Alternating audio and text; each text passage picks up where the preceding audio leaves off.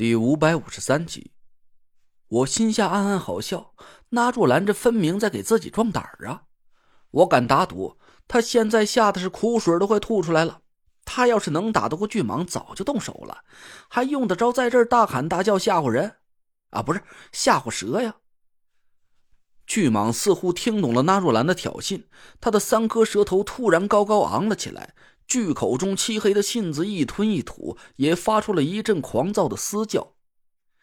我隔着十几米都闻见了一股令人作呕的腥臭味道，我心里暗暗吃惊。看来巨蟒已经失去了耐性，我不能再等了。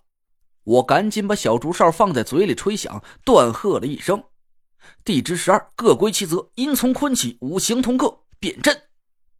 呼啦一下。就在我口诀脱口而出的一刹那，一百零八指刃大阵突然金光消散，紧接着一股灰蒙蒙的雾气猛地从阵法里腾了起来。我情不自禁地打了个哆嗦。我对这股灰色的雾气啊，早就有了挥之不去的心理阴影。每次我被笼罩在这股灰色的气息里，我总感觉自己不知道什么时候就会被这股神秘而诡异的气息给一口吞掉，连骨头渣都剩不下。不过现在情况危急，我也没心思去惧怕这股气息的威胁了。以四方位攻击！我对着巨蟒的背后一指，阵眼里的两个纸扎小人迅速转换了一下方位。紧接着，我眼前嗖嗖的一花，其他十六个纸扎小人一阵风似的朝巨蟒冲了过去。巨蟒足足有二十米长短，可纸扎小人只不过才两扎大小。眼前这个情景就像是一群小蚂蚁在拼命围着一个大象又捶又打似的，我心里是暗暗发毛，我真有点不敢相信呢，这一百零八纸人大阵能把这条巨蟒给打趴下。果然，几分钟之后，我就苦着脸和田慧文对看了一眼，长长的哀叹了一声。那若兰说的没错，这条巨蟒不是阴物，它只是凭借着天生的神力和我们打斗。一百零八纸人大阵却是以阴阳二气为基础的五行八卦阵法，虽然防御的时候可以抵挡住巨蟒的蛮力，但在攻击的时候，嗨，只不过呀，像是我们在用一双肉拳去拼命砸一面坚硬的石墙罢了。十六个纸扎小人围住了巨蟒，身上不断的散发出灰色的雾气，朝着巨蟒的身上嗖嗖的飞了过去。雾气打在巨蟒厚实的硬皮上，巨蟒身上腾起一阵淡淡的黑气。他狂叫了几声，暂时放弃了那若兰，盘旋着身子，转过三颗舌头，盯住了纸扎小人巨蟒狂吼了一声，甩动着水桶一样的尾巴，猛地一扫，一股巨大的旋风平地而起，纸扎小人一下子像是断了线的风筝似的，呼呼啦啦的被这股飓风给卷上了半空。我去！我惊叫一声，纸扎小人一个接一个的飘落在我面前。我赶紧捡起来仔细看了一眼，这才松了口气。还好，一百零八纸人大阵也不是我想象的那么脆弱。虽然纸扎小人被巨蟒卷起的飓风打散了，但好在没什么损伤，只是身上沾了点烂泥巴。我赶紧吹响了小竹哨，十八个脏兮兮的纸扎小人重新恢复了防御阵法，把我和田慧文围在了中间。累赘，这这怎么办？田慧文紧张的抓着我胳膊，我心下暗暗焦急了起来。这时候啊，巨蟒已经缓过了气儿了，他粗重的喘了几口大气，三颗舌头又紧紧的围住了纳若兰。师兄，不行，咱就跑吧！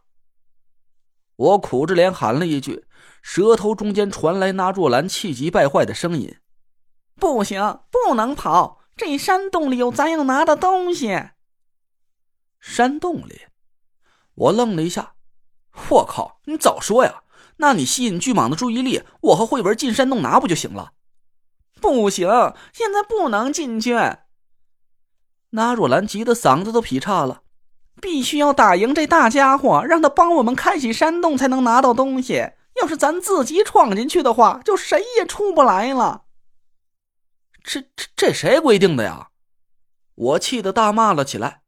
这也不行，那也不行的。这个变态家伙根本就不是风水术能对付得了的。再磨蹭一会儿，咱仨都得成了他肚子里的小点心了。想辙呀，你快着点儿啊！那若兰尖着嗓子嚎了起来。我没好气的骂了几声。这根本就没辙呀！这家伙也太变态了！我皱着眉头嘟囔着。田慧文想了想，突然抓住我的胳膊：“累赘，打七寸，蛇不都怕打七寸吗？”哎，对呀！我猛地拍了一下大腿，可等我抬头一看，却顿时就傻了。这这七寸在哪儿呢？田慧文想了想，七寸就是蛇的心脏。把一条蛇的长度平均分成十等份，从舌头往下三寸的地方就是了。这条蛇的七寸应该是……田慧文抬头一看，尴尬的吭哧了半天，在半空里六七米的地方。我无奈的看着田慧文：“你去还是我去啊？”田慧文尴尬的笑笑：“这谁去都没用啊！就算我们能跳得上去，可谁的手有那么大？”能捏住那么粗的蛇脖子？我抬头看了看，无奈的摇了摇头，说道：“哎，这个法子不灵，再想。蛇药呢？能管用吗？”“管个屁的用！现在我们身上都喷着蛇药呢。您看这位爷的模样，他像是怕蛇药的样子吗？”“哎，那怎么办呢？”我和田慧文一筹莫展，那边的纳入兰已经是险象环生了。巨蟒早就按耐不住了，硕大的蛇头朝纳入兰一伸，麻绳一样的信子朝他手里太医令就卷了过去。纳若兰尖叫了一声，一个高跳起来，回身就跑。嗖！粗壮的蛇尾像一堵会移动的墙一样，挡住了纳若兰的去路。纳若兰一边嘶声狂喊，一边脚下生风，用灵巧的步伐堪堪躲开了蛇尾的攻击。我一边冥思苦想，一边紧张地看着眼前的战局。那若兰这时候别提有多狼狈了，一边哭嚎着，一边上蹿下跳，躲避着巨蟒的攻击。巨蟒好像是对那若兰手里的太医令很感兴趣，他并不着急杀掉那若兰，却只是一个劲儿的左右蠕动着身躯。我看巨蟒的意图是想把那若兰围堵在自己的包围里，好像是想抢下他手里的太医令似的。俩猴崽子，赶紧想个辙呀！那个就要支棱不起来了。那若兰一边怪叫，一边拼命逃避着巨蟒的攻击。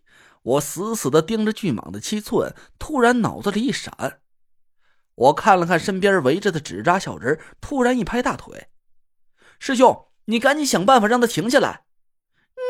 你你是想要谋杀人家呀？”那若兰气得大吼了起来。想让他停下，我就得停下。